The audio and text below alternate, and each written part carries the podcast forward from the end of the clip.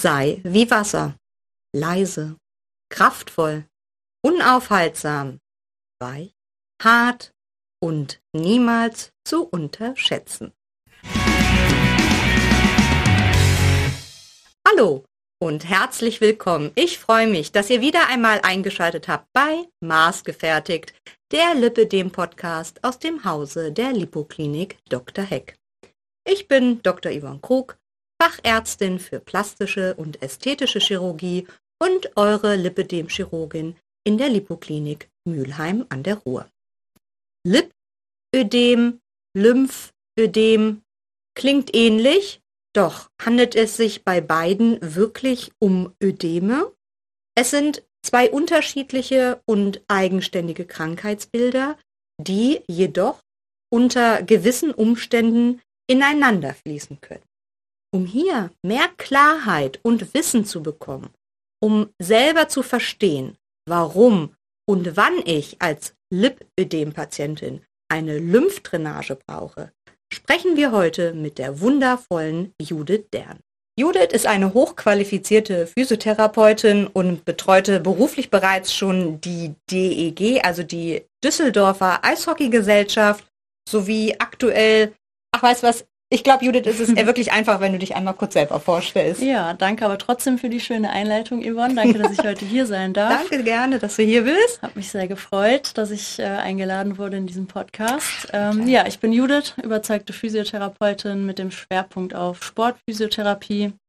Arbeite nun seit knapp über zehn Jahren in dem Beruf und habe in den letzten Jahren einige Fortbildungen besucht. Ähm, dazu zählen ja manuelle Lymphdrainage, äh, manuelle Therapie, Sportphysio und noch ein paar kleinere andere.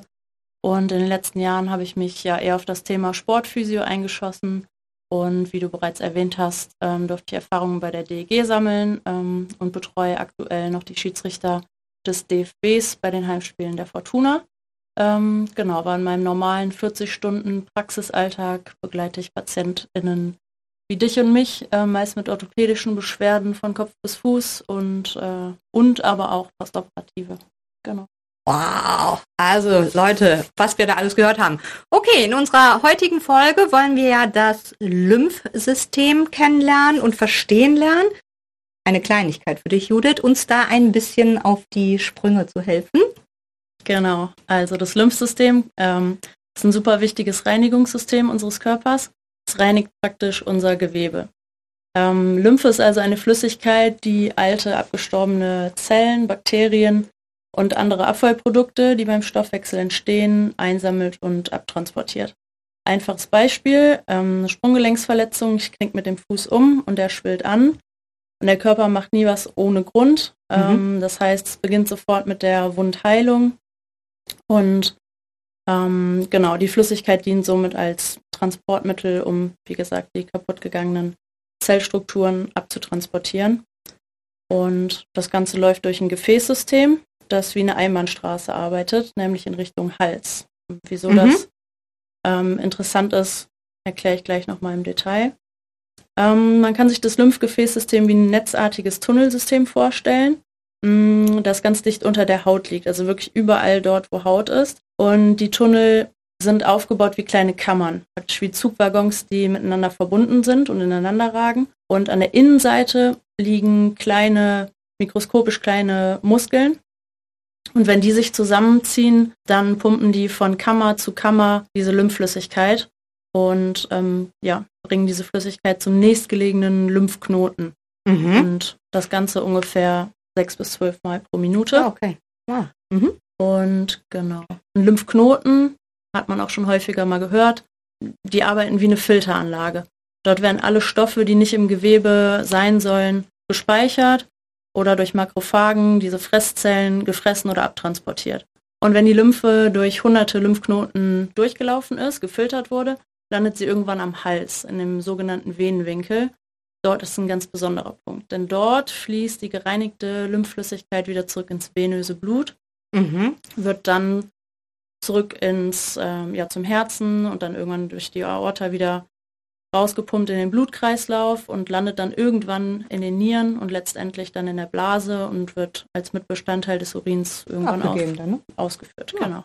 Und dies erklärt dann auch, warum so einige PatientInnen nach der Lymphdrainage vermehrt zur Toilette müssen. Mm, also das mhm. Geheimnis haben wir jetzt auch geklärt. Genau. Perfekt. Also den Vergleich mit den äh, Tunnel und den Zugwaggons finde ich wirklich großartig. Ähm, ich habe noch mal bei meiner Recherche gelesen, dass Bewegung und Atmung das Lymphsystem unterstützen und nicht zu unterschätzen sind. Stimmt das? Ja, genau.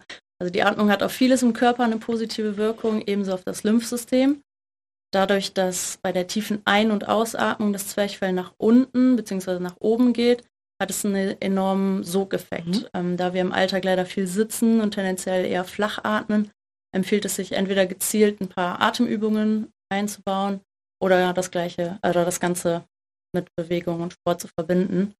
Und genau, ein kleiner Tipp dabei, wenn man Sport machen möchte, wäre es super ins Wasser zu gehen. Genau, Empfehlen wir auch immer. Ja, ja das genau. genau. Durch den hydrostatischen ähm, Druck, ist ähnlich wie die Kompression.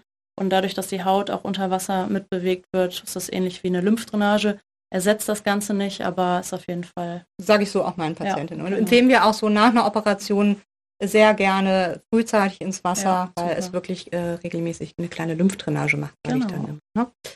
Ähm, also ich verstehe das dann, dass das Lymphsystem quasi eine wie eine Autobahn funktioniert und ja, wie entsteht jetzt das Lymphödem? Ist das dann quasi der Stau auf der Autobahn?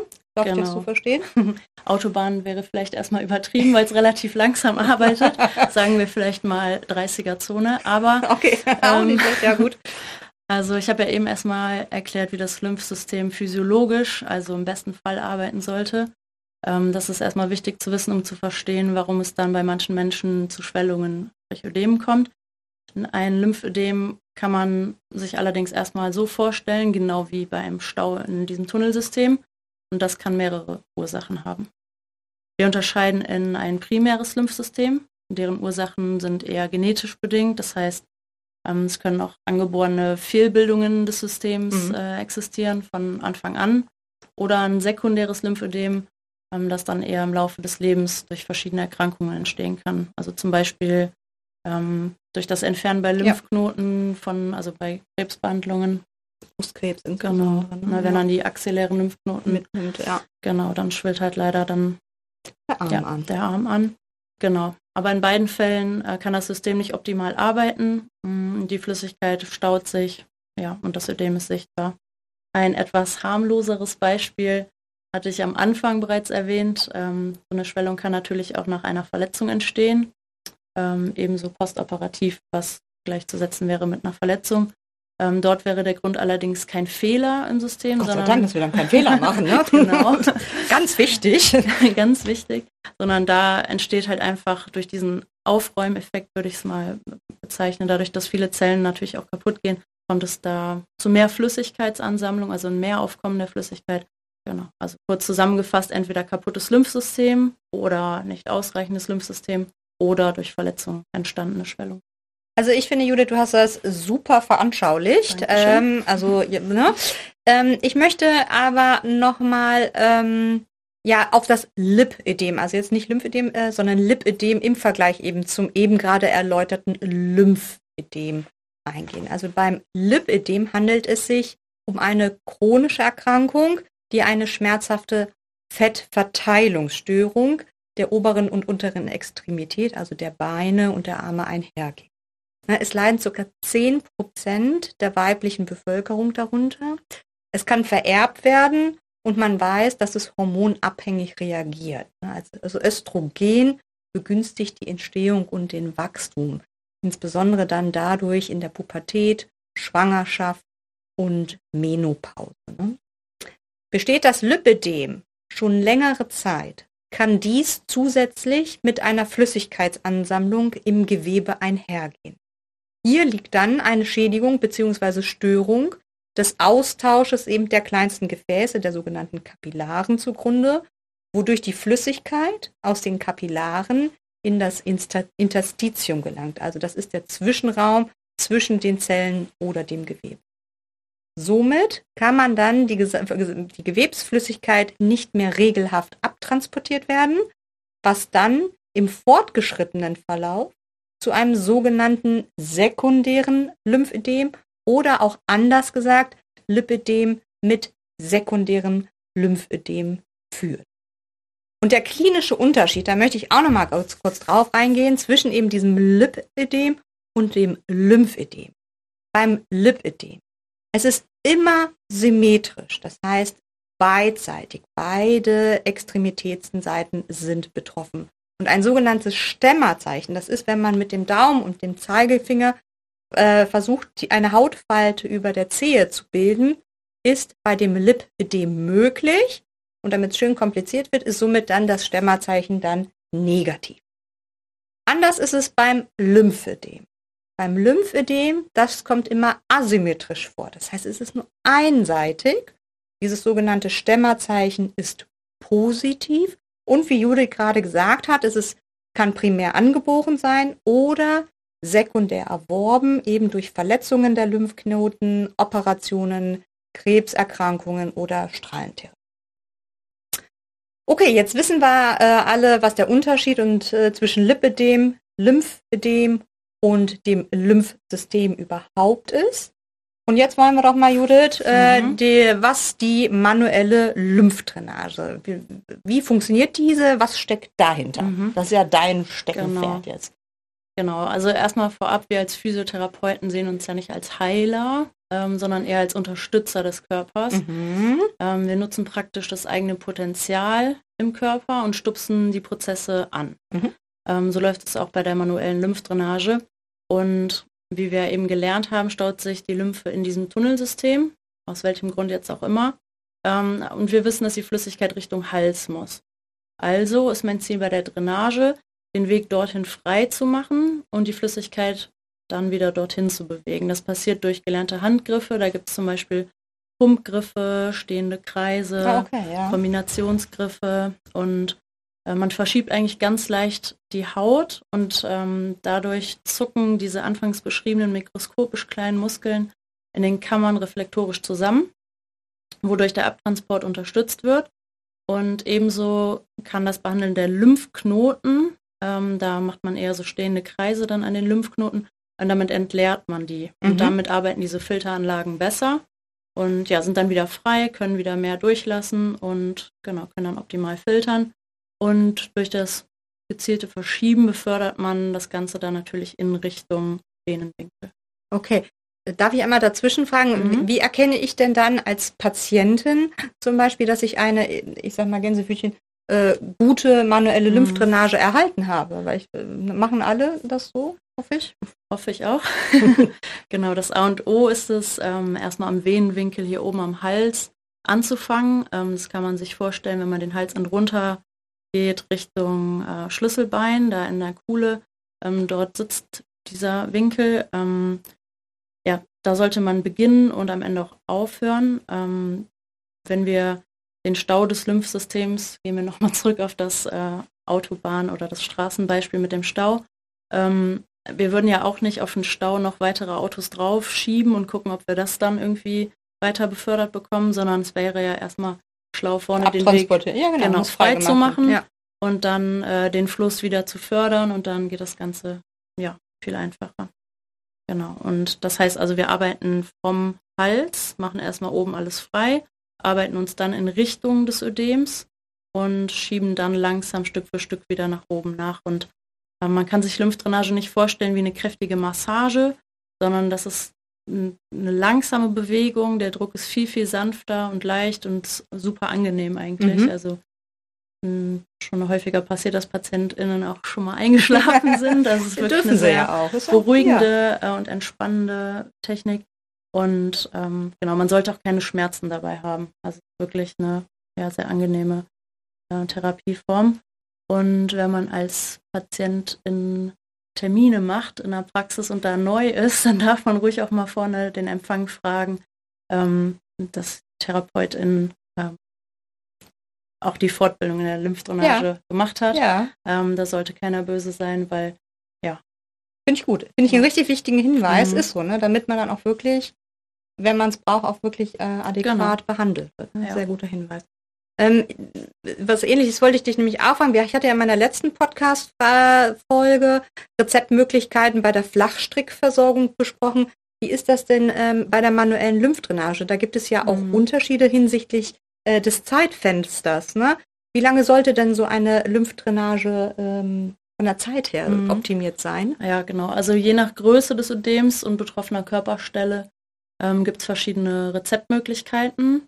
30, 45 oder 60 Minuten. Mhm. Und ja, eine OP würde ja, hatten wir eben kurz schon ja, erörtert, würde auch mit einer Verletzung einhergehen. Und äh, dadurch kommt es zu mehr Ödembildung oder mehr Schwellung. Ähm, und dadurch äh, ja, wäre schon empfehlenswert, da zweimal die Woche 60 Minuten zu lymphen. Ja, genau, das empfehlen wir unseren ja. Patientinnen auch, dass man wirklich nach der Operation äh, mhm. zweimal in der Woche regelmäßig für 60 Minuten geht. Genau. Ja. So, jetzt kommt die Masterfrage der heutigen Sendung. Ähm, da, da, da, Warum wird denn bei einem Lipödem nun eine manuelle Lymphdrainage verordnet, beziehungsweise vor oder nach der Operation dann diese empfohlen? Genau. Die, ähm, das Lipödem bezieht sich ja auf Fettzellen. Äh, diese können wir leider mit Lymphdrainage nicht verändern, sonst wären das zwei Goldhände. Ja, hier. das wäre toll, ne? Äh, genau. Ähm, daher ist die manuelle Lymphdrainage dort erstmal nicht zwingend äh, notwendig vorher. Ähm, hat leider keinen Effekt auf den Umfang. Allerdings haben wir gute Erfahrungen mit PatientInnen gemacht, die unter den Schmerzen eines Lipödems leiden. Und durch die Entstauung des Gewebes können wir ein wenig Druck rausnehmen ja, und dadurch Schmerzen lindern. Ähm, anders sieht es nach so einer Fettabsaugung aus. Die geht ja mit einer Gewebsschädigung einher. Und wie wir anfangs gelernt haben, reinigt der Körper sofort nach einer Verletzung das Gewebe. Daher entsteht postoperativ ähm, gerne Ablagerungen von Stoppen, Stoffen, die abtransportiert werden müssen. Und deswegen ist da Lymphdrainage sehr wichtig und unterstützt die Wundheilung. Absolut. Und äh, genau richtig, wirklich sagen wir auch immer so. Und vor allem ist es auch so, ähm, vor einer Operation entstaut es uns das Gewebe, also mhm. uns als Chirurgen nochmal, was natürlich dann für die Liposuktion deutlich mhm. vom Vorteil ist. Ne? Ähm, in meiner Sprechstunde und auch äh, in, bei den Besuchen in den in Selbsthilfegruppen werde ich immer wieder gerne gefragt, ob die intermittierende pneumatische Kompression, also die IPK oder auch einfach nur äh, wie im Kompressor genannt, dieselbige Wirkung hat wie die manuelle Lymphdrainage. Mhm. Ähm, also ich kenne es so, dass es eigentlich nur ein Bindeglied ist zwischen der ja. manuellen Lymphdrainage und der Flachstrick-Kompressionsversorgung. Es ersetzt aber beides nicht. Ne? Und ganz wichtig ist eben auch, dass die Kompressionsversorgung trotzdem weitergetragen wird und Konsequenz dann äh, tagsüber und dieser Kompressor wirklich 20 Minuten additiv morgens oder abends gemacht wird. Sagt ihr das? Seid genau. ihr da genau. auch so? Ähm, genau, also ich würde es auch eher nur als additive Leistung äh, nutzen. Ähm, wie ich eben schon mal beschrieben habe, bei einer manuellen Lymphdrainage ist der Vorteil, dass wir Lymphknoten entstauen können. Und das, das macht das Gerät leider nicht. nicht. Genau. Ähm, es bringt halt Druck aufs Gewebe und ja. Und ich sage auch immer, nach einer Operation ist es ja so, dass äh, da braucht man einfach einen Menschen, der mhm. fühlen kann und ja. äh, genau weiß, wo eben auch Problemzonen sind, äh, Verhärtungen, äh, Hämatome und so weiter, die, die man direkt angehen kann, was dann der Kompressor eben nicht kann. Mhm. Ne? Deswegen, also ich sehe es auch als ja, Zwischending, Bindeglied. Ja. Ne?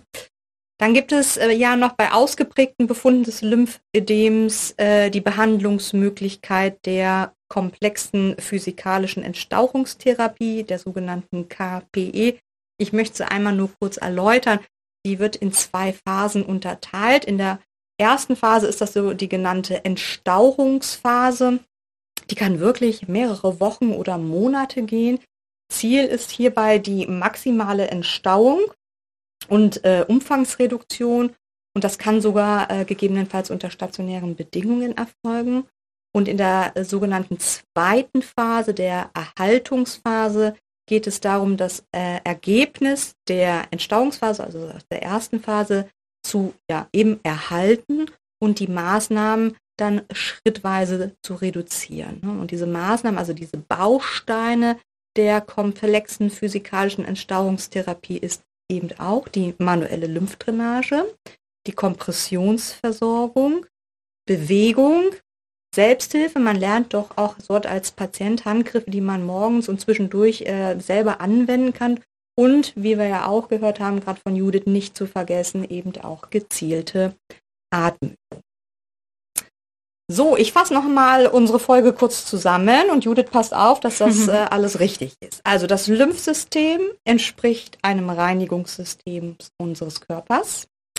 Die darin enthaltenen Lymphe sammeln abgestorbene Zellen, Bakterien und andere Abfallprodukte, die beim Stoffwechsel entstehen, auf und transportieren diese ab. Also Lymphe und das Lymphsystem fungieren als ja, Klärwerk unseres Körpers. Nach der Passage der Lymphknoten enden die Lymphe im Venenwinkel im Hals.